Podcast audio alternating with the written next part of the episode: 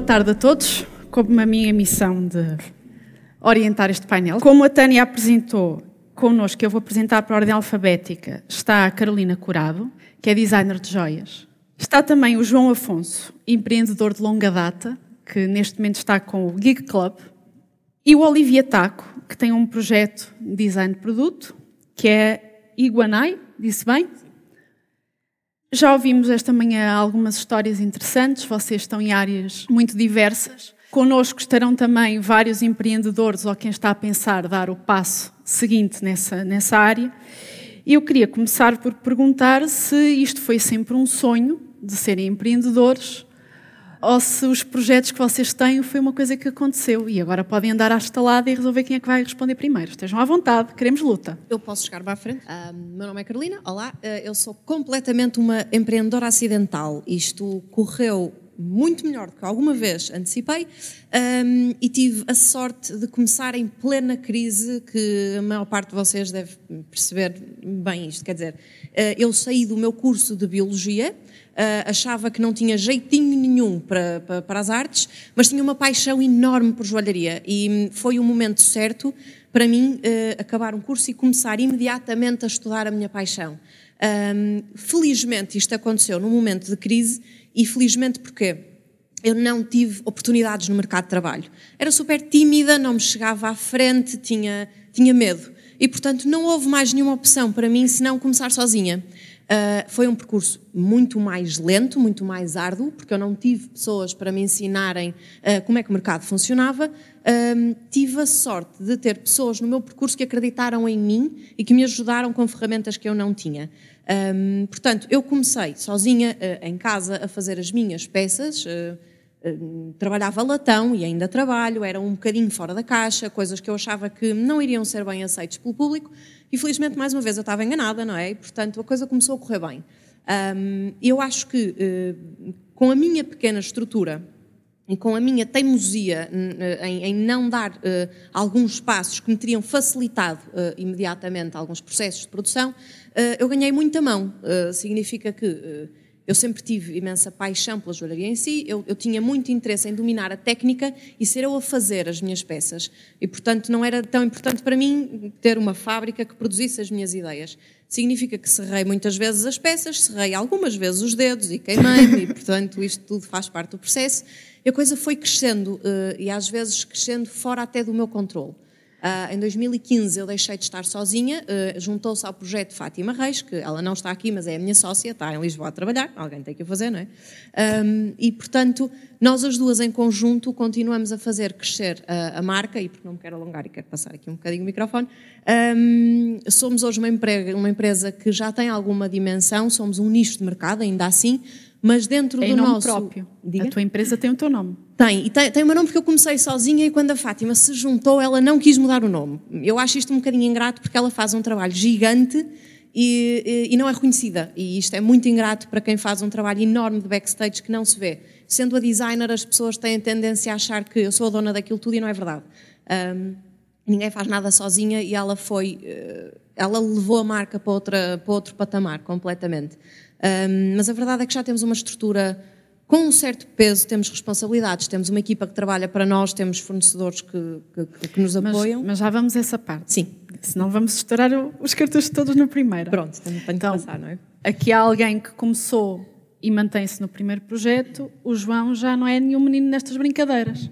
Sim, já tive vários projetos, tive outros antes que nunca chegaram a, a ser conhecidos do público. Aliás, o, eu sou empreendedor não quiser ser empreendedor, uh, tenho uma necessidade enorme de criar coisas novas, aborreço-me muito rapidamente em criar coisas novas, e depois tinha uma frustração enorme quando trabalhei, e durante algum tempo para, para, para outros, né, para a entidade patronal, a frustração de trazer ideias e elas nem sequer serem ouvidas, ou não serem reconhecidas como, como válidas, ou não quererem arriscar nelas.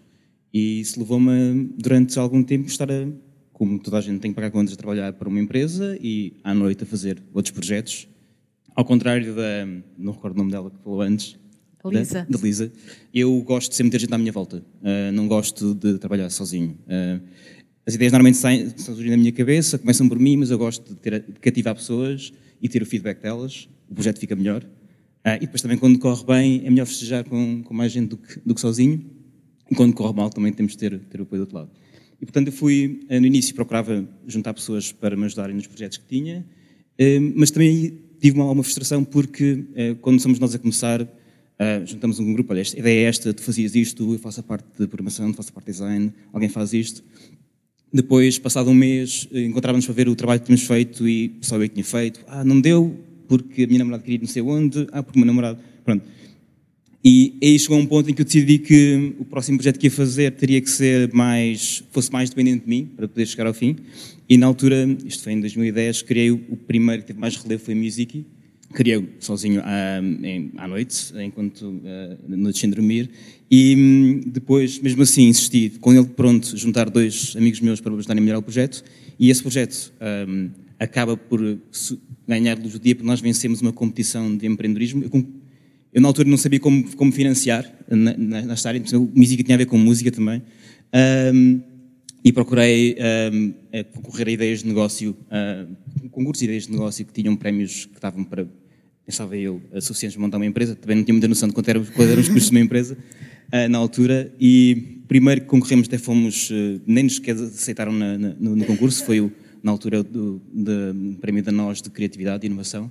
Não fomos aceitos, foi um, foi um bocado frustrante mas um, tivemos que colocar o projeto online para, para, concorrer ao concurso e ele sozinho ganhou vida e, e deu-nos motivação, continuámos a concorrer e acabamos por um ano depois ganhar o Building Global Innovators, que é, um, é, um, é uma competição de ideias de negócio que era do ISCTE e do MIT e conseguimos ganhar, ganhámos 200 mil euros de investimento na altura uh, para montar uma empresa. Uh, montámos, depois levantámos mais um milhão e meio a seguir em financiamento para essa empresa depois, quando parecia tudo estar a correr bem, e, e como a um, Lisa não é, disse, a questão dos, do venture capitalist, que eu também não morro de amores, uh, embora tenha que lidar com isso, retiraram parte do investimento, nós temos que parar com essa empresa e depois começar uma outra empresa. E agora tenho o Geek Club, que é no fundo quase uh, o somatório do que eu tenho aprendido nos últimos anos a trabalhar na parte da música e da tecnologia.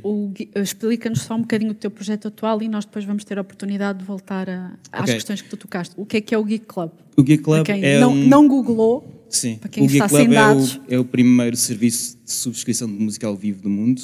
É uma membership anual. Uh, nós abrimos no Porto em Lisboa em janeiro deste ano. Uh, basicamente temos uma média de um concerto por mês na cidade. As pessoas pagam uma anuidade 50 euros para se tornarem sócios do Geek Club. Podem escolher um concerto para ir ver gratuito dos que estão à, frente nos 12 meses seguintes e têm desconto uh, em média de 20% nos restantes. A ideia é que com, dois, com 3, 4 concertos o, o, o investimento na, na, membership esteja, esteja pago e a partir daí é sempre vantagem. Um, tem outros, outros perks, há concertos de surpresa que só os sócios é que, é que descobrem. Uh, montamos o nosso sistema de ticketing. Uh, os sócios vão receber um cartão que nos permite aceder ao concerto, não precisam de bilhete, é, é, contactless podem entrar. Fizemos uma série de outras brincadeiras com, temos pins que são bilhete, temos t-shirts que são bilhete, é, estamos a tecnologia também para isso. E, e o aeroporto em Lisboa vai abrir agora, dentro de alguns meses, em Madrid e Barcelona, depois Londres, Berlim, Amsterdão, Bruxelas e Paris, até o final de 2020, meio de 2021. Vão conquistar o mundo, claramente. Olivier, nem na tecnologia, nem na joalharia, o que é que é o teu produto? O meu produto é uma, uma sandália esquisita. Uh, o meu sonho, mas, mas desculpe para meu português, porque sou francês. Quem, então, quem eu espero chatear, que vocês consigam me entender. Quem se chatear, nós pedimos para falar em francês. Está bem, está bem. Uh, uh, mais jovem, tipo, aos 14 anos, o meu sonho estava de fazer sneakers. Então eu uh, iniciei um curso de Química dos Materiais, porque estava com vontade de escolher os materiais dos sneakers. Depois, uh, como estava muito mal em, na parte científica, matemática, química, depois fui para um curso de design. Então, tive a sorte de fazer a Escola Nacional de Design.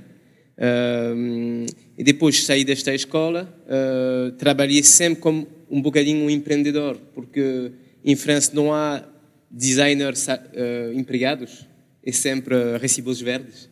Então, de uma forma, já se habitua a esta, esta forma de, de risco, de, de inseguridade. Uh, mas estava a trabalhar em agências e depois continuei a fazer uh, uh, um projeto de sandal que eu iniciei no início da minha escola, continuei, continuei, e eu fiz quase tudo para não me tornar empreendedor. Então, O empreendedor anti-empreendedor. Porque eu pensei no início não ser capaz de assumir a parte business. Pensei que não é, não sabes nada disto, não sei nada do, do de dinheiro, de tabelas de Excel. Foi para mim um mundo completamente, eh, completamente est- eh, estrangeiro. Mas eh, então eu primeiro tentei vender o, como dizer, a patente eh, da minha sandália para, para marcas. Então encontrei várias marcas, eh, Quicksilver, o Lecoq Sportif, ou até Nike, em França.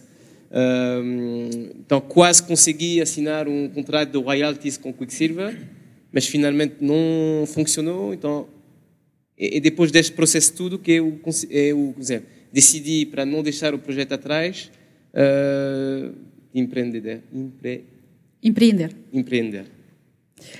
Então temos aqui um cenário muito distinto. Alguém que perseguiu o sonho, alguém que já teve vários sonhos e vários projetos e alguém que acidentalmente se tornou empreendedor. Falaste aqui deste processo, no, teu caso, eu depois vou passar a, a questão aos, aos restantes, que foste, recebeste aqui um não. Não foi um não, mas demorou muito. Foi um não, mas eh, lento. Este processo de empreender e de começar o, o próprio projeto tem esta questão dos tempos, que é o tempo de fazer, o tempo de receber e o tempo das contas, que são todos os meses. Como é que nos vossos cenários, eu aqui mando a questão para os três, vocês geriram isso? Porque há momentos de muita instabilidade, como falavas, de muito alto e baixo. Eh, eu, eu, eu iniciei a minha empresa com sócios. Então, eram, foram pessoas com muitas experiências, mas que não trabalham. Então, eh, foram só a fazer tipo Skype, tipo faz isto, faz isto. Mas com eles consegui, eh, como dizer, eh, aga- agarrar algumas dinheiro, também com o banco e também com a ajuda do Estado. Então, eu tive no início um bocadinho de dinheiro para começar a iniciar o projeto, fazer prototipos, os primeiros moldes, que são as coisas mais caras no, no caso do meu projeto, até gastar o dinheiro tudo e ver que do, do, do, como dizer, de, a parte comercial do projeto não estava bem estabelecida e que a sustentação comercial do projeto não estava a funcionar. Então, eu fui de ter algumas capital para gastar o capital tudo e não ter o projeto já a funcionar. E como é que se passa por isso? Eu depois vou deixar que cada um fale também. e, É aquele momento em que se arrumam as coisas e Não, vou é- trabalhar na hamburgueria do- da esquina. Uh, eu, eu, eu quase antes de. Porque eu tive muitas dívidas, estava sempre abaixo da água uh, durante algumas tempo. Eu decidi fazer um crowdfunding no Kickstarter, então não sabia deste. Em 2012, um amigo diz: Ah, tu, tu não conheces o Kickstarter, se calhar coloca o teu projeto lá. E a esta altura estava com menos 30 mil euros no banco. Menos 30 mil. Então eu fiz o Kickstarter, eu, eu consegui tipo 800 pares no mundo inteiro, então funcionou bem. Eu ganhei, eu vendi por volta de 30 mil euros. Então eu passei de menos 30 mil a zero. só, que, ah, só que eu tive ainda de fazer moldes, produção e enviar. Então foi uma situação. Agora, daqui, quando eu, eu penso a isto, eu penso. É, é muito mal, é muito mal, mas a sorte que eu tive é que uma empresa portuguesa liga-me, então um senhor a falar francês, Olivier, com o acento português muito forte, Olivier, uh, teu projeto é fixe, gostaríamos uh, de encontrar, então chegue no Porto para mostrar o teu projeto. Só que não tive mesmo dinheiro para pagar o bilhete de avião para ir no Porto. Então ele diz, se eu chego no Porto, eu preciso de ajuda. Eu não vou lá só para mostrar e depois gastar só. Então, não, não, mas chega aqui, vamos te ajudar. E eles pagaram os moldes e avançaram a produção e eu consegui enviar as partes do, dos contribuidores. Eu paguei depois uh, a empresa. Eu, eu, eu, finalmente, eu trabalhei para esta empresa como uh, empregado Sim. durante uh, três ou quatro anos. É, é por isso que estou cá. João, tu já, já fechaste alguns? Já. Ehm, já eu, eu comecei com, como eu expliquei há pouco, com, a- com, com os prémios para, para conseguir eh, encontrar dinheiro para criar a empresa. o primeiro, primeiro susto que eu apanhei foi. Na realidade, esse prémio foi dividido em dois. Nós ganhamos uma categoria de 100 mil euros, depois foi todos contra todos no fim. Um, e eu fiz. Eu, com os meus uh, cofundadores da altura, fizemos um, questão de vencer, tentámos vencer a, a, outra, a, outra, a outra parte, porque quando recebemos os primeiros 100 mil euros, ou quando nos foi atribuído, fomos fazer realmente as contas e vimos que 100 mil euros para um ano de trabalho para uma equipa de várias pessoas não, não era quase nada, não dava, precisávamos do resto e fomos ganhar esse, esse aí. E depois fomos, um, entramos na lógica de startup uh, normal, uh, embora fosse aqui uma fase inicial em Portugal, foi, isto foi em 2012, conseguimos, até porque na altura havia bastante dinheiro, uh, estava a ser bastante dinheiro, dinheiro injetado por causa da crise, para tentar uh, que surgissem novos, novos negócios, né, novas empresas. Aproveitámos um pouco disso também, temos essa, essa sorte, mas uh, eu cometi um erro, não é um erro, aquele projeto foi importante para, para começar, mas que é, foi meter-me num projeto, eu tinha várias ideias e escolhi um projeto que era mais ambicioso, Uh, mas que tinha também o problema de só começar a fazer dinheiro mais à frente, ou seja, era muito base tecnológica e implicava gastar muito dinheiro antes para depois fazer muito dinheiro a seguir. E, e fiz isso num país e num, numa, num ecossistema de, de, empreendedorismo que não está preparado para isso, não percebe isso. Há dinheiro investido aqui para, para, para o empreendedorismo, mas continua-se a pensar como antigamente. O que quer dizer que se espera que se faça dinheiro passado uns meses ou um ano ou uma coisa assim do género. E depois a pressão começa a ser muita uh, parte dos investidores e, de, e, e chegou a um ponto de, de, de, de, um dos investidores principais não querer, uh, não querer uh, completar o investimento que se tinha comprometido e obrigou-nos a parar a atividade da empresa quando, elas, quando nós estávamos finalmente a colocar o produto no mercado. Ainda hoje a app do McDonald's nos países nórdicos tem um quiz de música e vem informação do Music e do Spotify em, em parceria.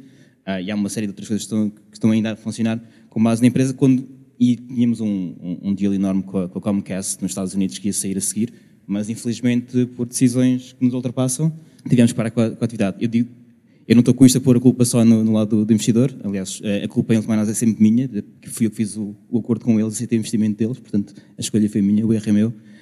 Um, e depois o que eu aprendi com isto, além de muitas outras coisas, claro, em 5, 6 anos de, de trabalho na área, é que o próximo projeto tinha que fazer dinheiro desde o início, desde o dia 1. É, e eu, todas as ideias que eu tinha para, para fazer um novo projeto, que eu precisava de criar um novo projeto, eu, entretanto tive um ano a trabalhar como diretor da Startup Portugal, que é um, uma associação que promove o empreendedorismo em Portugal. Quando decidi fazer um novo projeto, das ideias que tinha foi escolher a que eu sabia que quando nós anunciássemos, eu passado uma semana ou duas sabia se funcionava, porque ou tínhamos vendido ou não tínhamos vendido o produto. E correu bem. E agora, um, agora tenho que tomar uma decisão que está a custar um bocado, que é nós queremos crescer. Eu não consigo fazer uma coisa que fica só por aqui. E para isso não, pode, não, não é suficiente, embora mas já correu muito bem, não é suficiente o dinheiro que nós fazemos na atividade normal para crescer para novos mercados. É preciso eh, meter investimento. E eu estou aqui com a luta agora de aceitar venture capital ou não. e, e, entrar outra vez no mesmo problema que depois vêm as reuniões de board e vêm essas coisas todas e relatórios e, e cobrança de devíamos estar a faturar isto, não estamos, quando, quando, quando, quando é um negócio só nosso nós podemos gerir isso e a nossa expectativa. E, e quando entramos pela via do venture capital, do capital de risco, uh, temos que gerir os nossos problemas e a nossa cabeça e dos outros, uh, que é complicado. Carolina, também passaste pela decisão de crescer. Uh, eu lembro-me que hum, quando uh, uh, eu comecei, o meu irmão teve um momento em que disse: Tu vais ter uma fase em que tens que perceber quão grande queres ser. Uh, mas voltando ao início, uh, a minha forma de financiamento foi maravilhosa e é uma coisa que se chama os três Fs: Friends, Family and Fools. Significa que são as primeiras pessoas, no meu caso, e porque o meu negócio o permitia, uh, eu fazia peças e ia vendendo aos familiares, aos amigos, e eles criaram a minha primeira base de financiamento. Tudo aquilo que eu ganhava eu reinvestia e aos bocadinhos, slow and steady mesmo, a coisa foi crescendo. Eh, crescendo a um ponto em que eu já não tinha capacidade de responder aos pedidos, porque, lá está, teimosa fazia tudo sozinha, um, mas uh, a verdade é que uh, foram aparecendo um, parceiros, lojas a quererem peças, uh, redes sociais para mim foram fantásticas porque foram aquilo que permitiu divulgar o meu trabalho a um maior número de pessoas com zero investimento meu, não é? É gratuito, portanto chegamos a muita gente em pouco tempo um, e isto foi sempre crescendo. Um, o que é que acontece? Eu acho que, à medida que vamos crescendo, os desafios crescem connosco, um, podemos ou não ter capacidade ou sabedoria para uh, enfrentá-los da melhor forma. Um, eu acho que sempre tive noção que o mais importante para mim era manter uma drive muito grande no produto, na qualidade do produto, não perder a minha paixão pela minha área, um, consegui sempre manter-me fiel a mim própria, porque lá está, eu não estava dependente de financiadores.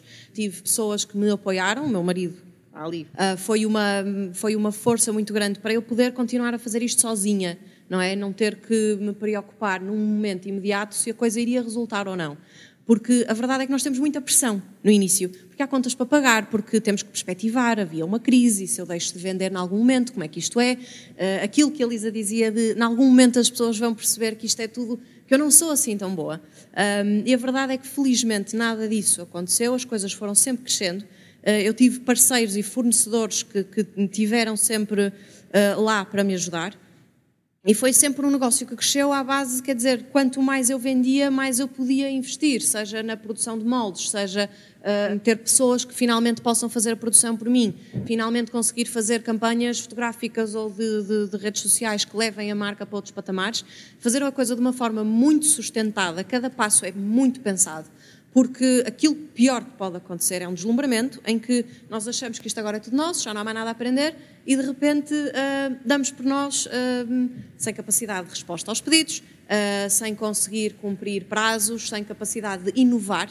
Isto acontece quando a estrutura se torna tão caótica que um, nós somos, é overwhelmed, quer dizer, somos engolidos pelo processo. A certa altura passava mais tempo a responder a mensagens ou a mails ou a pedidos do que a construir e a criar. E, portanto, há momentos em que uma pessoa tem que olhar para dentro, reestruturar um bocadinho, dar uns passos para o lado, perceber para onde é que isto está a crescer, que eu não quero que vá. Uh, aquilo que, mais uma vez, uh, o falhanço faz parte do processo e às vezes é importante, é muito importante cometer erros e é importante que eles não sejam tão maus que nos cortem as pernas.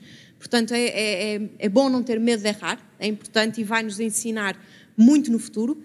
Um, e é bom não ter medo quando isso acontece, quer dizer, é natural um, e felizmente com as pessoas certas ao lado, uh, a coisa vai servir para vos tornar mais fortes. O Olivier aqui passou de menos 30 para o zero, mas continua a ter que fazer o processo todo. Uh, sim, sim, sim. Uh, durante, durante os anos eu trabalhei na, no, na empresa do meu, do meu fornecedor, então foi bom porque uh, no mesmo tempo estava a desenvolver os projetos deles e também controlar o meu projeto, que estava feito, desenvolvido na empresa dela, na parte dos moldes. Uh, mas eu tive de trabalhar durante o dia com eles, então, oito e meia à frente do ecrã, tipo, sete pode ir embora. É muito trabalho, muito projeto. Também aprendi bastante uh, lá.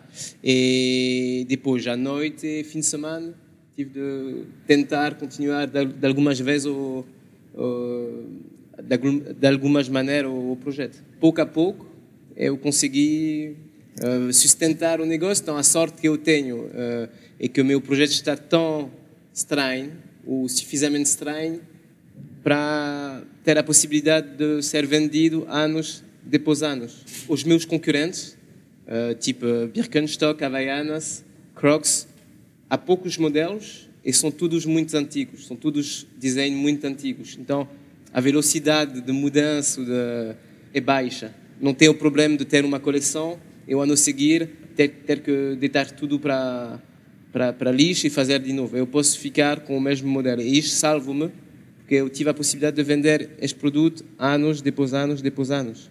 E consegues manter, superaste essa linha da água, uh, conseguiste que o projeto andasse e tiveste que lidar aí com a sensação de trabalhar e simultaneamente levar o teu projeto. O que é que vem de dentro que é mais forte não, que, para continuar a, o, o que aconteceu, a uma ideia? Que eu, eu, não disse toda a verdade. Quando eu estava a trabalhar uh, aqui no meu fornecedor, primeiro eu pedi para os primeiros uh, sócios de, de, ir embora, porque eles não fizeram nada.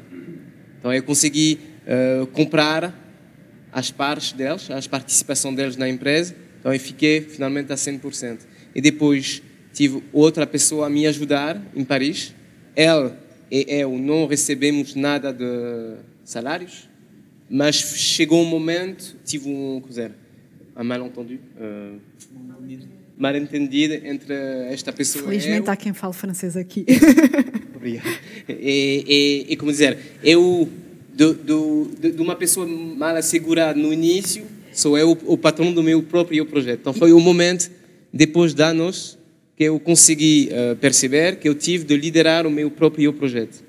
Então eu pedi para esta pessoa também ir embora, saiu da empresa onde estava a trabalhar e dediquei-me 100% do tempo ao projeto. E uma coisa muito importante, muito simples, mas muito importante para mim é que eu comecei a colocar uh, as mãos na, na massa, uh, especialmente na parte do plano de financiamento. Então, ver a curva do cash flow. A partir deste momento, eu comecei a perceber que tenho que calcular mais a margem, os números de pares que eu tenho que vender para sustentar, e desde este momento, na verdade, nunca mais fiquei abaixo do zero. Então, não é espetacular, mas consigo pagar as minhas dívidas e consigo avançar. Então, de, desta situação catastrófica, no fim do primeiro crowdfunding, eu lancei o ano passado um novo projeto.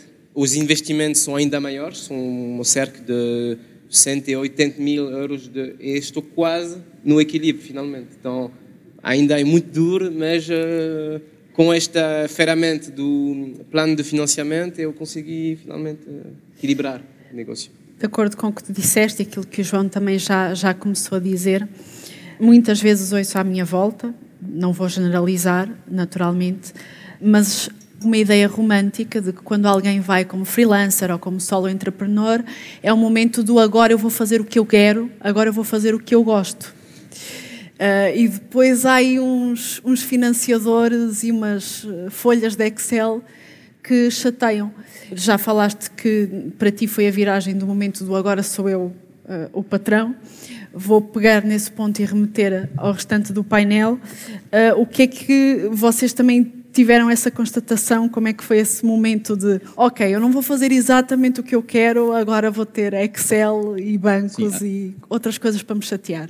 Acho que há, há três coisas que descondicionam. Há a parte do financiamento, de onde é que ele vem, e a partir do momento em que aceitamos que entrem venture capitalists, uh, temos que, ou, ou tipo de financiamento do género, temos que aceitar também uh, uh, algumas regras que nos põem alguns, e alguns milestones que nos são impostos, que às vezes podem não fazer sentido no nosso negócio e esse é o maior problema. E às vezes decidimos uma coisa quando fazemos um plano de, de investimento e dizemos, olha, estamos a pensar fazer este produto aqui e vai ser lançado neste, nesta altura e apercebemos no caminho que não é bem assim, se calhar devíamos lançar mais à frente, ou trocar de produto, lançar outro, outro produto diferente e depois começo, temos o problema ter que convencê-los a mudar todo esse plano.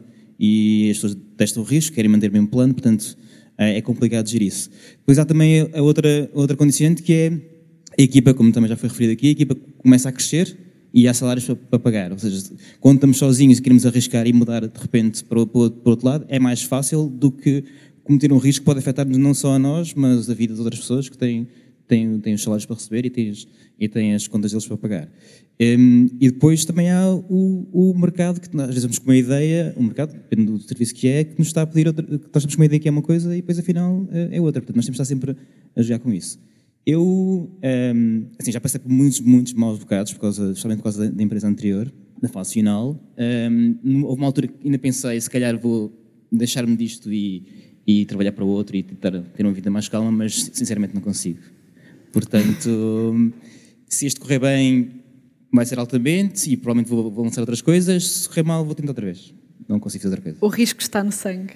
Ou é a criação? É, é criação. Eu, felizmente ou infelizmente, não tenho, uh, não tenho jeito nem para, para música, nem para pintura ou isso. Portanto, se tivesse, acho que estaria sempre a, pintar quadros ou sempre a, criar músicas novas, porque tenho uma necessidade enorme de criar. Virei para isto, de criar empresas e negócios e projetos e pronto, e é isso que eu faço, não consigo fazer outra coisa. Esta, esta, é exatamente um bocadinho isto desta paixão de criar, é, é, a drive, eh, tem que ser uma drive enorme, vocês vão ter de correr muito, corram por gosto, porque é certo e sabido que vai haver momentos em que vai doer muito. Uh, e as pessoas, uh, pelo menos a mim, porque isto é uma área em que nós trabalhamos com joias, as pessoas acham que é muito glamouroso, bonito, rodeado. Eu tive uma cliente que uma vez me disse: vocês vivem rodeadas de beleza. Eu tive fases em que eu vivia com a cara verde do pó do sabão e só tinha mesmo os dentes brancos e nem esses viam porque havia uma máscara horrorosa em cima de mim e trabalhava de touca de banho todos os dias. Eu não podia ver-me ao espelho porque aquilo era um bocadinho, quer dizer, não havia autoestima que sobrevivesse. Trabalhei em casa durante muito tempo, foi um desafio quando a Fátima veio trabalhar comigo. Trabalhou em minha casa, eu fui literalmente posta na rua porque engravidei, a minha filha precisava de um quarto, não é? Portanto, as coisas foram crescendo, às vezes ao sabor da necessidade, quer dizer, nós precisávamos de mais espaço, mas podia não haver um financiamento naquele momento para o conseguir. Portanto, eh, eu acho que é preciso uma dose muito grande de paixão, é preciso talento e é preciso uma capacidade de sofrimento e de trabalho, tem que estar lá. Uh, não tenham a ilusão de que vão começar e vão perseguir só o vosso sonho.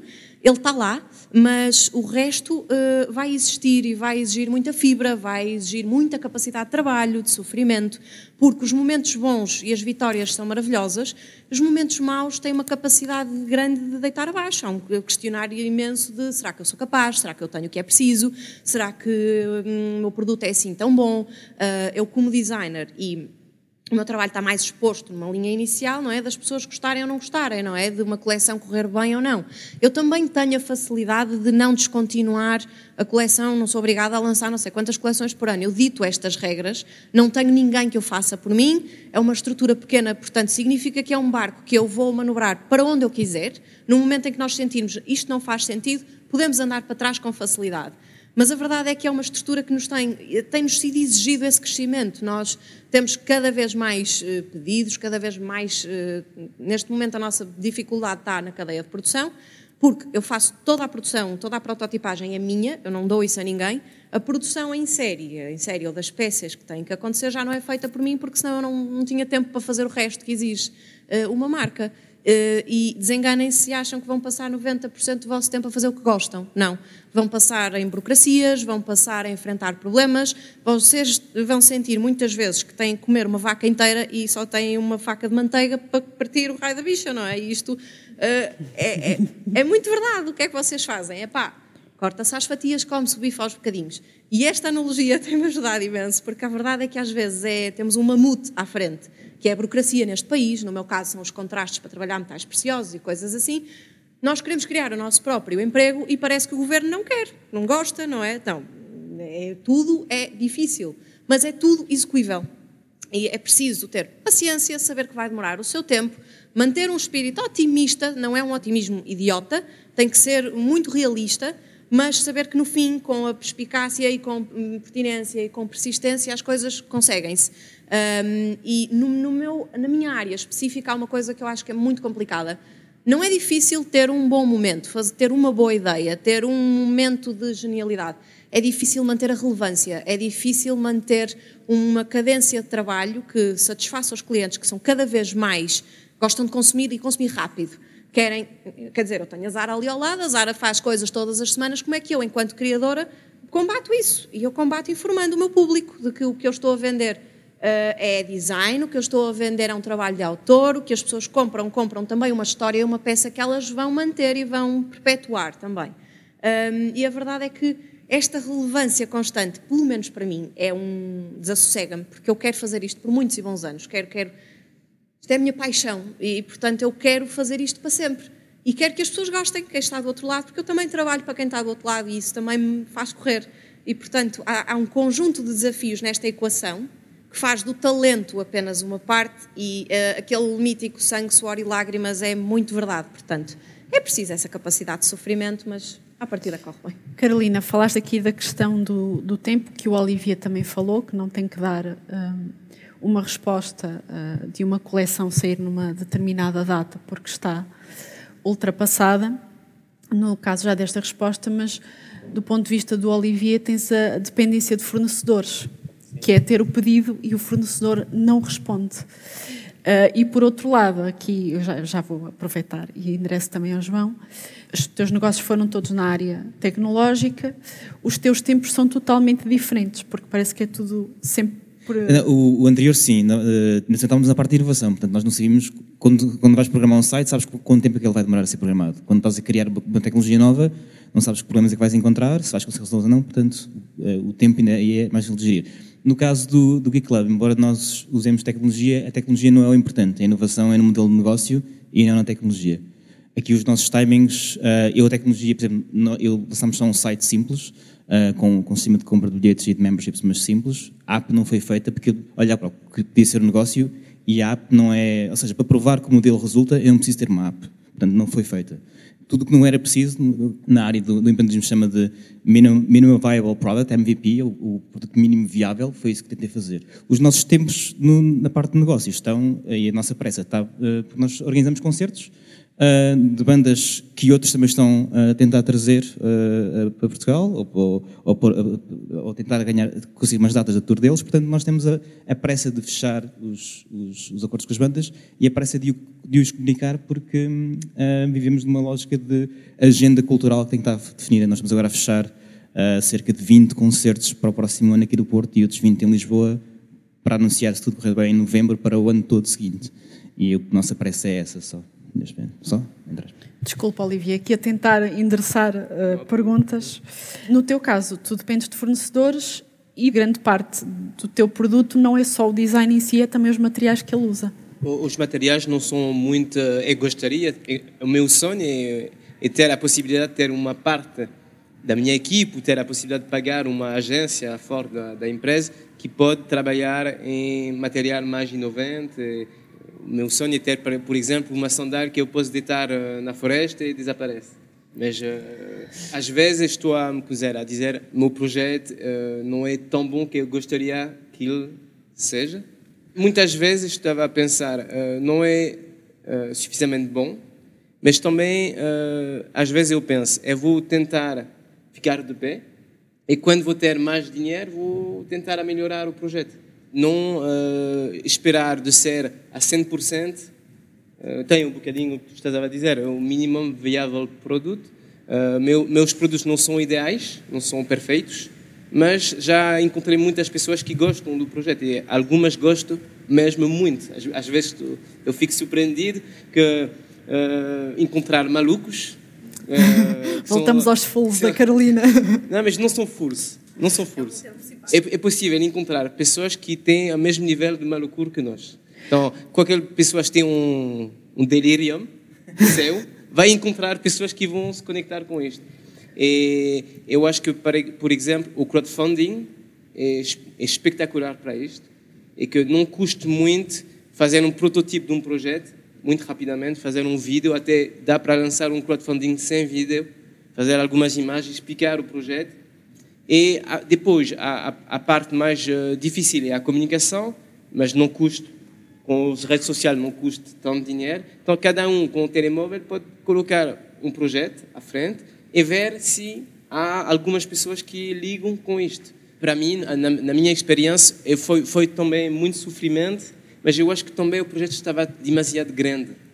Tipo, fazer uma marca de sapato com 10 tamanhos, 10 moldes de injeção que custa milhares de, de euros, é uma estupidez.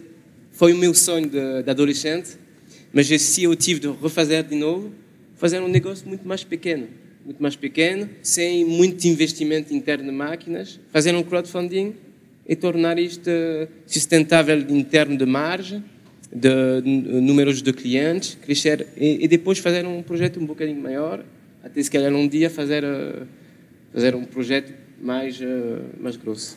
Mas, mas, por exemplo, eu tenho um outro negócio de cintos. Tenho um negócio de cintos e encontrei em França uma empresa que aceitava de receber cada semana uma lista de, de cintos para fazer, para certas encomendas. Então, eu recebi uh, encomendas no, no website. Eu tive um website a dizer uh, o cinto demora três semanas para ser feito, mas é a medida. Você escolhe a largura, uh, cor, comprimento e tudo depois é, foi enviada, depois de agregar estas encomendas, um ficheiro Excel para a fábrica, eles fizeram os cintos e mandaram para os clientes. Então, demorou, não sei, três anos, durante as quais eu não fiz nada. Eu só estava a ver a conta do PayPal para ver o dinheiro. Então, é sofrimento, mas pode também. Uh, este, este, este é o sonho, mas eu acho que se está tudo bem organizado, pode funcionar. Não é não é obrigatório o sofrimento. E conseguir um projeto sem sofrer, bom, então eu tive as duas experiências. Eu tive os cintos que não foram, não, não foi muita dor e sapatos ainda dói muito. Ainda dói.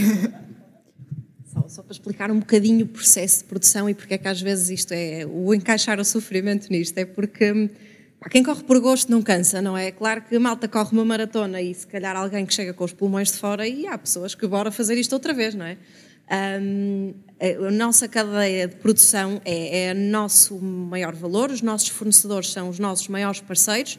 Temos que os ter sempre muito felizes porque nós somos muito chatas, estamos sempre a pedir muita coisa, muito rápido, para ontem, quer dizer, volta e meia, empancamos a produção deles todos durante umas semanas e eles não gostam assim muito de nós nesse momento.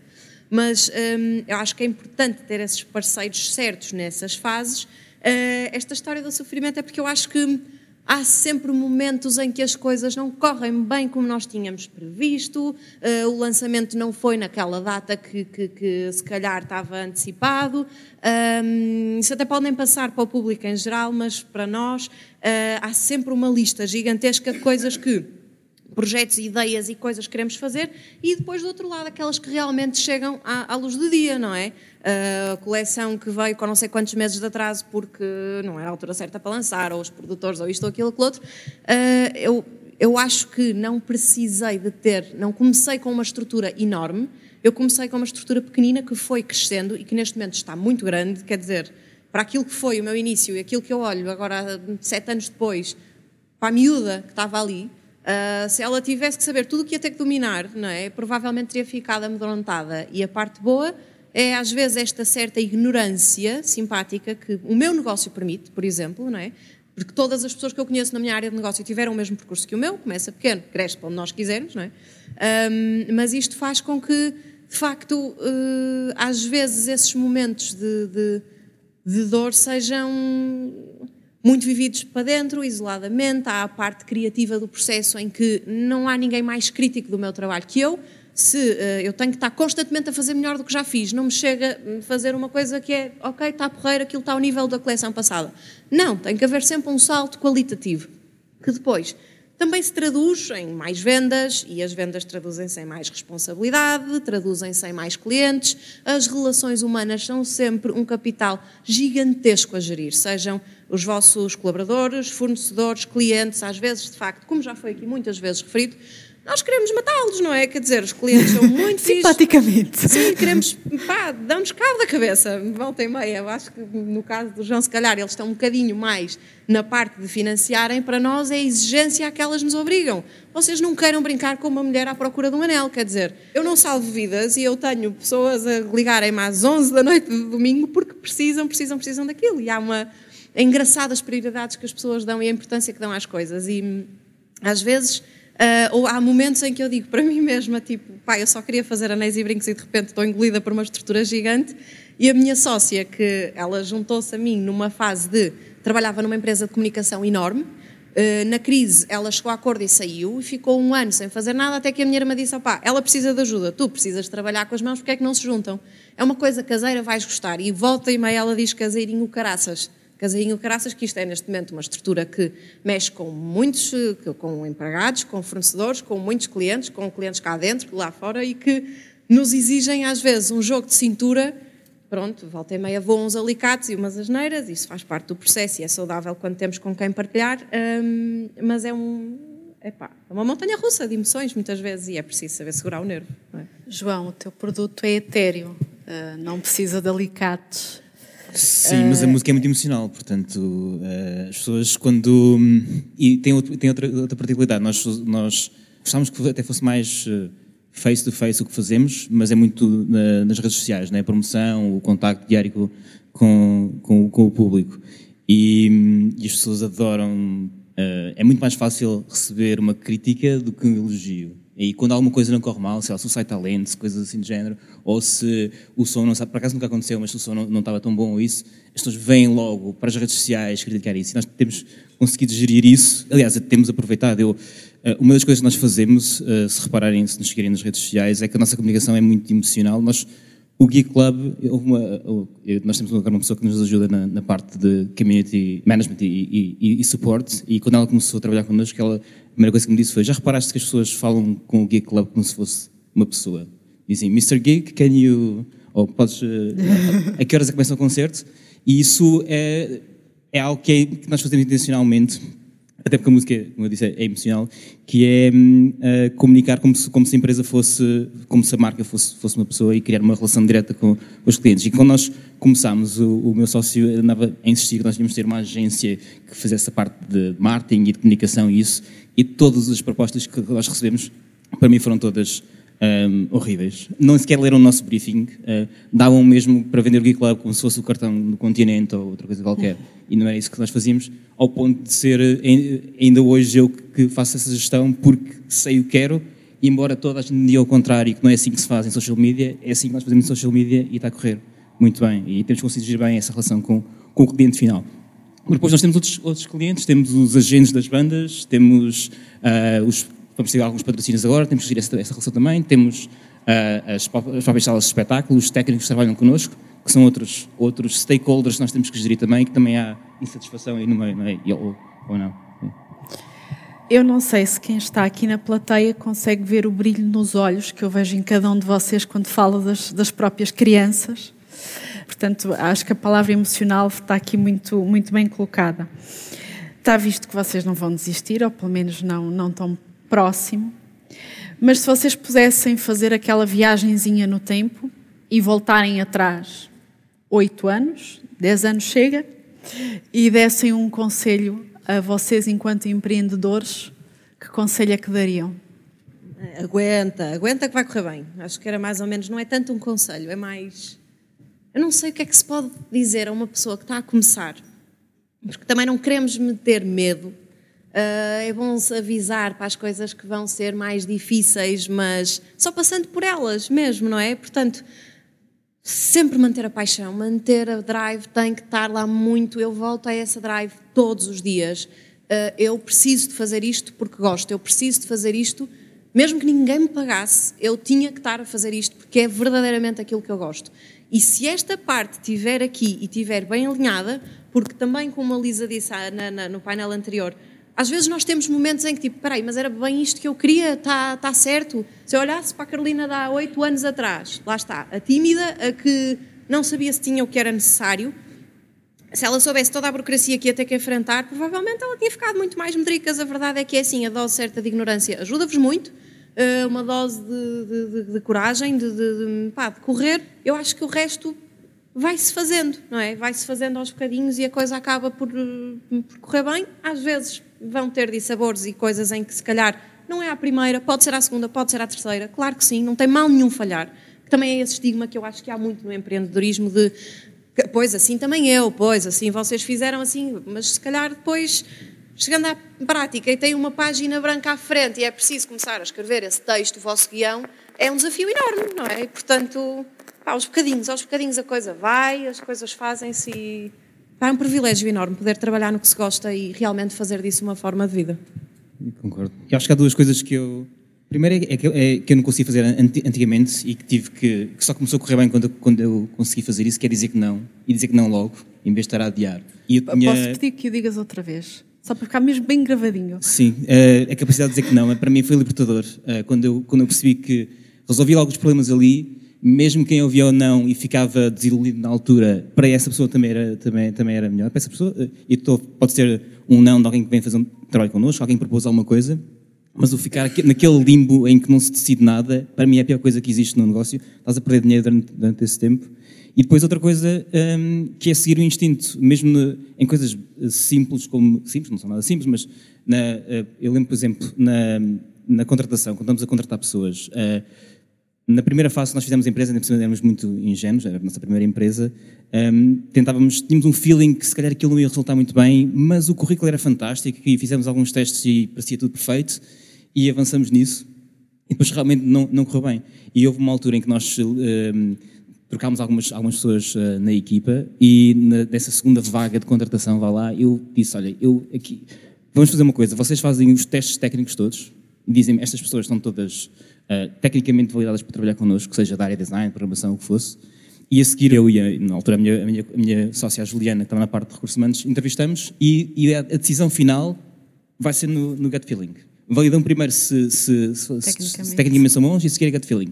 E fizemos isso eu lembro para a posição de Product Owner, que era para mim a mais importante, que eu queria me afastar um bocado da, da, gestão diária, mas queria que essa pessoa percebesse o que eu queria para as ideias que eu tinha.